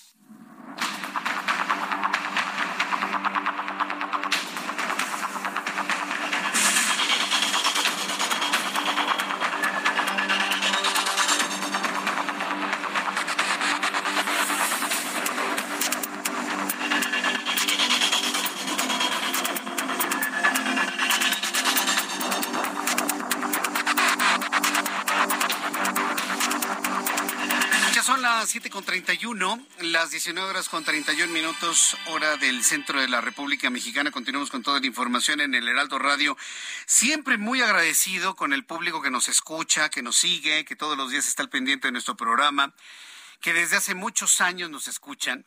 A mí luego ya me, me, causa una sensación muy extraña porque ya van varias personas que me dicen, ay, señor Jesús Martín, yo lo escucho desde que mi papá me llevaba a la escuela. Sí, yo nomás veo a Ángel cómo sacude la mano. Lo bueno es que no aullaste, Ángel, o tú, Giovanna. ¿Qué? De, de, aullido? Sí, es que me ha tocado personas que me dicen, ay, es un placer saludarlo, don Jesús Martín Mendoza. Yo lo escuchaba desde que iba a la escuela, ¿no? Híjole, y me quedaba así. Yo, ah, pues muchas gracias. Así. Uh, ya, ya ni le hagas, man. Me estaban preguntando que cuando trabajé en Grupo Asir, ahora que, que dimos la noticia del fallecimiento de don Francisco Ibar, yo trabajé ahí en esa empresa entre 1989, fue mi primera experiencia allá, y salí en 1996. O sea, ya, hace casi 30 años que, salí de allá de, esa empresa. ¿no? A mí me tocó la época de Guillermo Choa Lourdes Guerrero, ¿sí? para más o menos quienes se acuerdan estaba con los protagonistas allá de, de, José Ramón Fernández. Este, sí, no, ya, ya, ya hace muchos años, ya, ya hace muchos años. O sea, no empiecen a aullar, por favor, hasta acá los estoy escuchando, ya, ni la muelan. Le digo esto, gracias Ángel, le digo esto porque estoy saludando a todos nuestros amigos que nos están escuchando. Y hay una persona que me envía muchos saludos que dice que, uy, me escucha desde hace mucho tiempo. Quiero eh, enviar un caluroso saludo a Fernando Gómez Martínez, él es odontólogo. Y, Fernando Gómez Martínez eh, nos escucha, le gusta el programa, pone la radio en su consultorio, ahí está escuchando las noticias mientras está trabajando ahí con sus pacientes. Entonces, para Fernando Gómez Martínez, ahí en su consultorio dental, me, dice que me sigue en las redes sociales, que está muy pendiente de nuestros programas. Pues le envío un fuerte abrazo, un gran saludo. Y si tiene eh, paciente en este momento, alguno de sus clientes ahí que le esté corrigiendo, no sé, alguna corona o alguna cosa, o alguna limpieza, algún trabajo odontológico, desde aquí también le envío un caluroso saludo. De verdad, muy, muy agradecido con su apoyo, con su confianza y el que me esté siguiendo. Muchas gracias para nuestro querido amigo Fernando Gómez Martínez. Bien, 7 con 34, hora del centro de la República Mexicana. Fíjense que hay un video que empieza a ser viral las redes sociales se han convertido en una herramienta, ¿eh? una herramienta, yo lo veo como una herramienta, un complemento para un programa de noticias como este que usted escucha aquí en el Heraldo Radio, para un programa de televisión. ¿Por qué? Porque la presencia de un teléfono celular prácticamente en todos lados ha ayudado a conocer asuntos noticiosos y acciones que verdaderamente son indignantes. Hay un video que empieza a ser muy viral, que es verdaderamente indignante, en donde un joven golpea al grado de tirar al suelo a un hombre de la tercera edad, a un abuelito. Mire, ponga usted que el señor le haya dicho algo al otro hombre, pero un chavo no tiene bajo ninguna circunstancia, ninguna autoridad, ningún derecho de poder golpear a un hombre de la tercera edad. Y luego prácticamente noquearlo, tirarlo, cae al suelo, se escucha cómo su cabeza golpea en el pavimento y no conforme, le grita y lo amenaza. Bueno, pues eh, Dice Santiago Nieto Castillo, quien es el procurador de justicia del estado de Hidalgo, sí, porque allá trabaja Santiago Nieto Castillo, advirtió que no quedará impune la agresión que sufrió un adulto mayor en Huejutla, ya que los atacantes fueron identificados y se pondrán a disposición de la autoridad judicial. Esa es la buena noticia. Los tienen identificados. A través de las redes sociales se conoció que dos jóvenes identificados como Aline y Edgar atacaron a un adulto mayor quien caminaba sobre la calle Ignacio Lugo en el municipio Huasteco. Sin embargo, uno de los agresores arremete en su contra y luego de golpearlo lo tira al suelo, donde le propina varias patadas mientras otro sujeto graba los hechos en lo que es aparentemente un reto o una diversión. Tras conocerse esta situación, el funcionario indicó que la Procuraduría del Estado obtuvo los datos de prueba contra los responsables, quienes ya están identificados con la finalidad de ponerlos a disposición de la autoridad judicial para formularles imputación y solicitar vinculación a proceso. Se conoce que los agresores son hijos de exfuncionarios de esa localidad, por lo que existe temor entre los pobladores que el ataque quede impune. Sí, porque pues son hijos de exfuncionarios, pues no les hagan absolutamente nada. ¿Usted qué cree? ¿Les harán algo o quedará el hecho completamente impune? Yo en lo personal creo que va a quedar completamente impune. Son las 7.37, hora del centro de la República Mexicana. Tengo comunicación en estos momentos con Juan Carlos Flores Miramontes, él es secretario de Educación del Estado de Jalisco. Estimado Juan Carlos Flores Miramontes, me da mucho gusto saludarlo. Bienvenido al Heraldo Radio. ¿Cómo está? Muy buenas noches. Qué gusto saludarte, José. Muy contento de, de poder sintonizar. Gracias, gracias por tomar la llamada telefónica. Bueno, lo, he invitado, usted en su calidad de secretario de Educación en el estado de Jalisco, porque bueno, la educación durante este primer semestre de este ciclo escolar 2022-2023 ha enfrentado una gran cantidad de retos. La pandemia ha sido el principal de ellos, pero también, bueno, pues eh, creo que todo lo que son la utilización de las herramientas tecnológicas han ayudado para pues meterle más creatividad e incrementar la capacidad de los maestros para transmitir sus cátedras, ¿no? Y, con esto quiero que me hable de este evento que se llama Recrea Academy, por favor. Con todo gusto, pues eh, efectivamente es un evento que para nosotros es extraordinario. Se trata de la oportunidad de que más de 100.000 maestros jaliscienses y también maestros de otras partes de la República puedan estar presentes en un congreso que en su cuarta edición convoca especialistas de la República Mexicana, por supuesto, y también del mundo. El proyecto educativo de Jalisco Recrea se empezó a elaborar hace cuatro años cuando empezó esta administración. Prácticamente la jalisciense coincide con la nacional. Mientras se construía la nueva escuela mexicana, nosotros estábamos construyendo el proyecto educativo Recrea, que se trazó una meta de aquí al 2040 en donde involucramos a los maestros, a los padres de familia, por supuesto también escuchamos a los alumnos, especialistas de varias partes del mundo y estamos abriendo nuestro cuarto ciclo escolar que comenzó hace apenas un par de meses y en concreto esto lo coronamos con este congreso, un congreso que en cada edición ha ido incrementando sus participantes, en el primero esperábamos 10 mil eh, participantes, llegaron 26 mil, después vinieron dos años de pandemia, que tuvimos presencialidad limitada pero en la virtualidad crecimos muchísimo. La última edición tuvo más de un millón de conexiones, eh, más de 30 mil personas participaron y estamos convencidos que este año, por cómo van los registros, vamos a superar por mucho ese número. El, registro al Congreso es, el, es sin costo, es el 17 y 18 de noviembre. Vamos a hablar sobre lo que sigue en la educación, no solo en Jalisco y en México, sino en el mundo.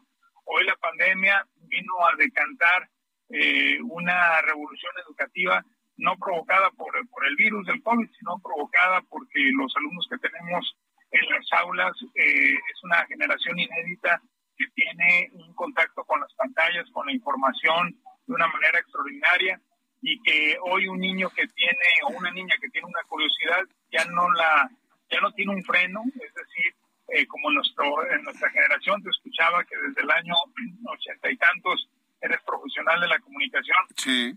Y recordarás que en ese entonces uno tenía una duda y si no te la resolvía un libro o un maestro, te aguantabas los años que fuera necesario para poder resolverla. Hoy no, hoy los niños y las niñas al tener acceso a Internet, que en el caso de Jalisco, afortunadamente ya todas las escuelas de Jalisco, eh, por una red de fibra óptica con la que contamos propia, eh, las 13.000 escuelas este, pues cuentan con este servicio. Y en los hogares también se ha crecido mucho en eso y sin duda eso cambia lo que pasa en las aulas. Sí, sí, los cambios en la tecnología, sobre todo en esta generación, han sido verdaderamente vertiginosos. Y, qué bueno que un evento como este, Recrea Academy 2022, en su cuarta edición, pueda mostrar todo esto. Será noviembre 17 y 18 en Expo Guadalajara, ¿verdad, secretario? Es correcto, está en la ciudad de Guadalajara, en Expo Guadalajara, un recinto que nos permite recibir a más de 30 mil personas de manera presencial y en la, en la vía virtual evidentemente ahí no tenemos límites. Es, eh, es Guadalajara un lugar donde tiene hoteles este eh, suficientes a, a, muy poca distancia en donde uno puede ir caminando de los hoteles a, la expo y disfrutar mañana y tarde de, de este evento. Correcto. Los interesados, ¿qué es lo que tienen que hacer? ¿A qué página hay que entrar? ¿Cómo se registra uno para participar? Todavía tenemos tiempo, secretario. Es correcto, quedan pocos lugares presenciales, pero sí, eh, lo único que tienen que hacer es en cualquier buscador, en sus teléfonos inteligentes, buscar Recrea Digital o Recrea Academy y les va a lanzar a una página eh, de, registro electrónico y eh, simplemente hay que llenar los datos que ahí aparecen y quedarán, recibirán un boleto electrónico que les permitirá el acceso. Muy bien, bueno, pues estaremos muy atentos de todo ello, secretario. Yo le quiero agradecer mucho que nos haya compartido eh, eh, esta experiencia que van a tener allá en Guadalajara, Jalisco, en Expo Guadalajara con Recrea Academy 2022, esta cuarta edición, 17 y 18 de noviembre, en la Expo Guadalajara. Recrear la educación, recrear el currículo, recrear la escuela. y me parece que son objetivos verdaderamente fundamentales. Muchas gracias, secretario. Le envío un fuerte abrazo. Gracias por tomar nuestra comunicación. Igualmente, un saludo a todo tu auditorio. Gracias, que le vaya muy bien. Son las siete con dos horas del centro de la República Mexicana. Tiene razón, eh, tiene razón el, el secretario de Educación, Juan Carlos Flores Miramontes. El cambio tecnológico se ha vivido en todos los ámbitos de la vida, tanto en el trabajo, en las empresas, en las fábricas, en los medios de comunicación. Las escuelas no podrían ser diferentes. O sea, es decir, no se puede enseñar como se enseñaba hace 40, 50 años, definitivamente. Si todo ha cambiado. Ahora que mencionaba esto, el, secretario me hizo caer en la cuenta que efectivamente cuando yo empezaba a trabajar en los medios de comunicación, también mi compañero Roberto San Germán, que yo lo vi allá, no existía el Internet. No existía el Internet. Entonces, cuando necesitábamos hacer una investigación periodística a la hemeroteca, o el medio de comunicación tenía hemeroteca, enciclopedias, lo que fuera, llamadas telefónicas, entrevistas. No había internet. Hay gente que no se imagina el mundo sin internet, sin Wikipedia, ¿no? O sin Google para buscar. No, no, no, no existía. No existía. No existía el equivocarse tecleando un texto, te regresas tantito y lo vuelves a escribir. No, escribíamos en máquinas mecánicas con papel calca, sin errores. E, ese sonido maravilloso de las redacciones. A veces tienes un sonido de redacción de máquinas de escribir. Ese, ese sonido de las redacciones, de, los periódicos, de la, de la primera etapa del, del, Heraldo de México, o del Excelsior, o del que usted me diga, ¿no? Ese sonido ya desapareció. Alguna vez nuestro buen amigo Guillermo Ochoa hacía alguna reflexión precisamente sobre el santo sonido de las redacciones, ¿no? Donde trabajaban al mismo tiempo 20, 30, 50 máquinas de escribir que escribían la nota, evidentemente, para ser publicada, así. Pero esto, pero por mil, sí, por supuesto. Así, campanita para un lado, sin equivocarse, porque se equivocaba, entonces tenía que corregir en la original y en las otras dos copias que estaba. No, espérenme tantito. A mí me tocó el mimeógrafo. Sí, me van a decir algunos, ¿y qué es eso, Jesús Martín? Era como una pequeña impresora en donde usted escribía el guion en una cosa que se llamaba extensil, se copiaba de manera negativa por la otra parte, se colocaba en un rodillo, había una cosa así morada que era como un polvo que se diluía con un alcohol industrial y ahí se lo ponía. Tenía veintitantos años, 19, 20 años, ¿no? Se lo ponía ahí, entraba y ya hacía una tinta y con un rodillo, mire, una copia, otra copia, otra copia. Una copia para un conductor, otra copia para otro conductor, otra copia para el productor, otra copia para el operador, y así. Así trabajamos. A mí me tocó esa etapa, ¿eh? Y ya no hablemos de la producción radiofónica. Cartucho de ocho tracks. Música, disco de acetato con agujita, por supuesto. Grabar algo con cita y carrete abierto la, la, edición, te, tocó la edición con splicing tape, o sea, se ponía en un yunque, cortaba uno con una navaja y luego, a ver, ¿dónde, dónde? Ah, sí, ahí, a ver, con otra navaja, luego los juntas y le ponía el Durex. Así ha avanzado la tecnología. No, hoy es impensable cómo trabajábamos de manera artesanal. ¿Sí o no, Roberto San Germán? Este que está del otro lado de la cabina, sí, sí, sí, se acuerda, nada más asiente y dice, sí, trabajábamos artesanalmente, casi con cincel y martillo, caray. Sí me hizo recordar esta entrevista cómo ha cambiado los tiempos y cómo la tecnología nos ha facilitado de una manera vertiginosa completamente toda la vida. Son las 7.46 horas del centro de la República Mexicana. Eh, ¿Y Adriana, al ratito? Ah, bien. Vamos a entrar en comunicación con Roberto San Germán y toda la información deportiva ya que está aquí con nosotros, mi querido Roberto. Bienvenido, ¿cómo estás? Bien, y tú, mi querido Jesús Martín, buenas Somos noches. más o menos de la generación, tú eres más joven que yo. Poquito, cuatro Po- años nada más. Poquito nada más. Cuatro pero, años. Pero también te tocó. Todo eso, eh, la máquina de escribir.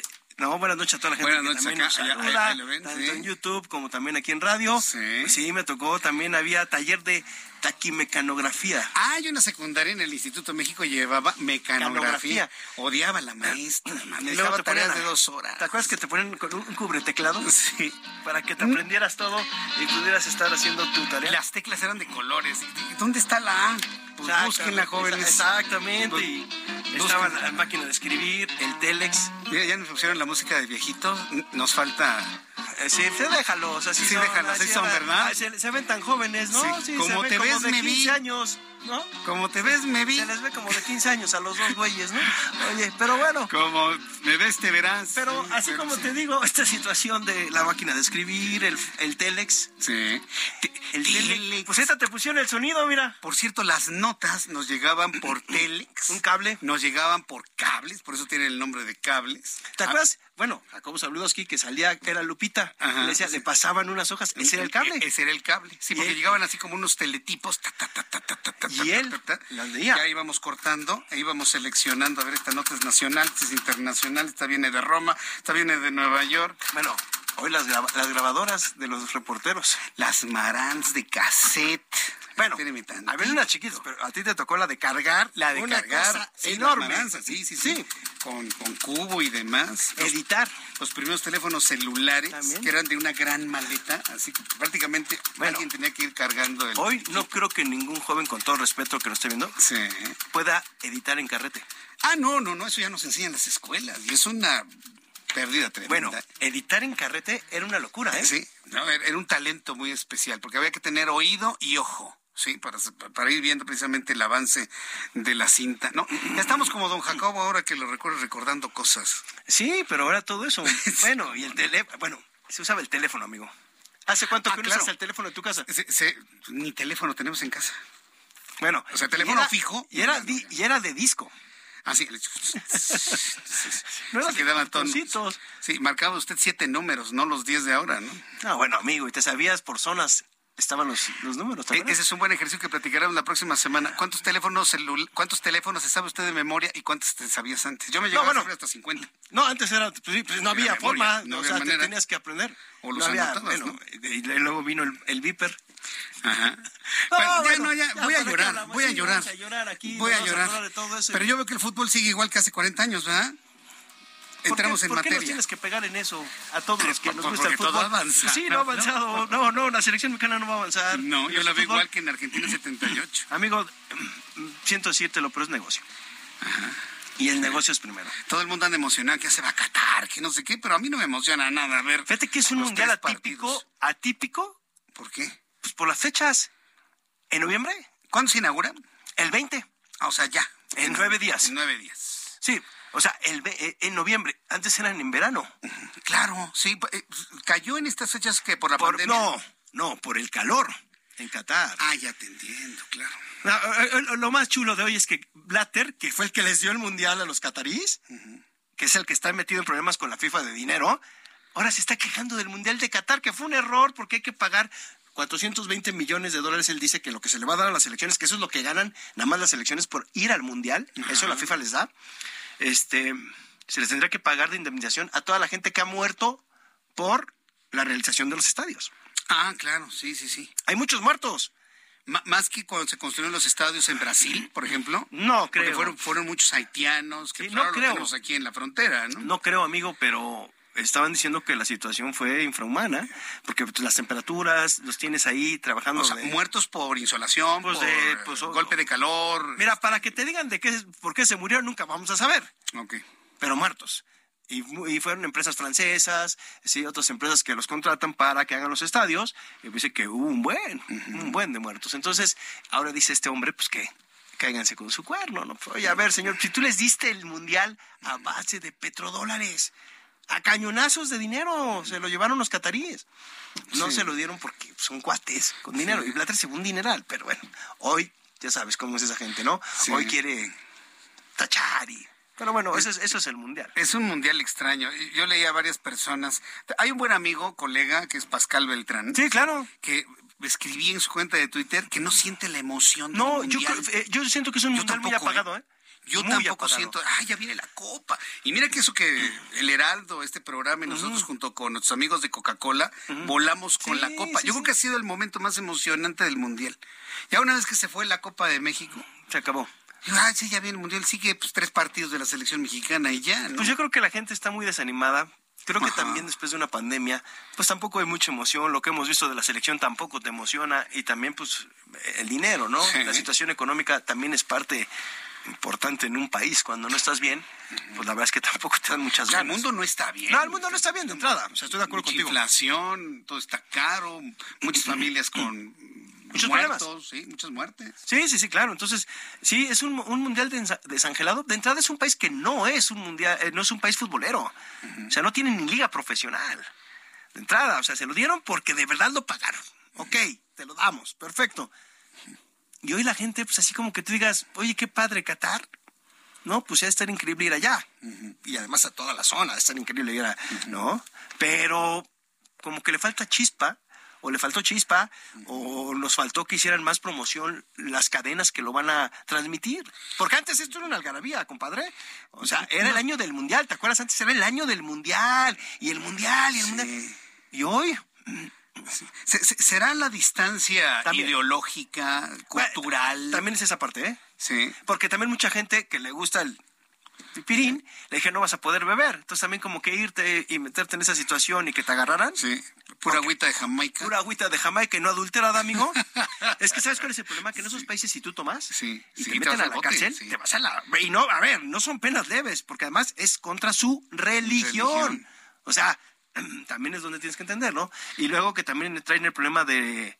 Pues ya viste, eh, hace unos días eh, uno de, no me acuerdo si es embajador, y no sé si era el de México o una de las personas que es embajador del Mundial, que dijo que la homosexualidad era una cuestión mental. Sí, sí, sí, sí, no, no, las declaraciones sobre la homosexualidad y eso que sean... Porque la FIFA habló con ellos, ¿eh? no creas que porque ellos quieran, ¿eh? un poquito, ¿eh? A ver, porque la FIFA les dijo, o, o le bajas o le bajas, compadre, porque pues si no vamos a perder muchísimo dinero tú y yo. Entonces, más bien le bajaron. Mejor Pero- cierra los ojos y no ves cuando se te, te den un beso y ya, ¿no? Pues sí.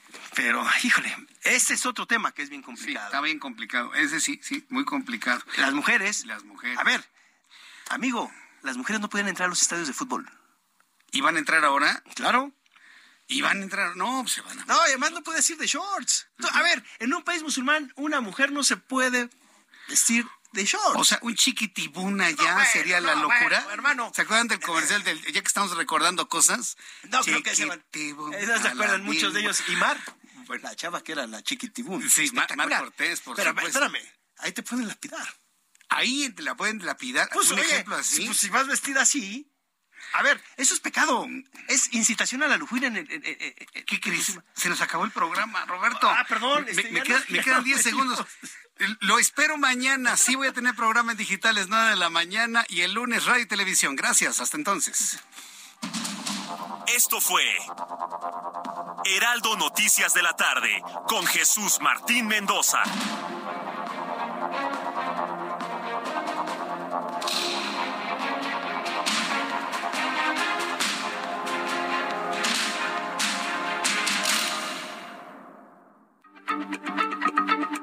Heraldo Radio, la se comparte, se ve y ahora también se escucha.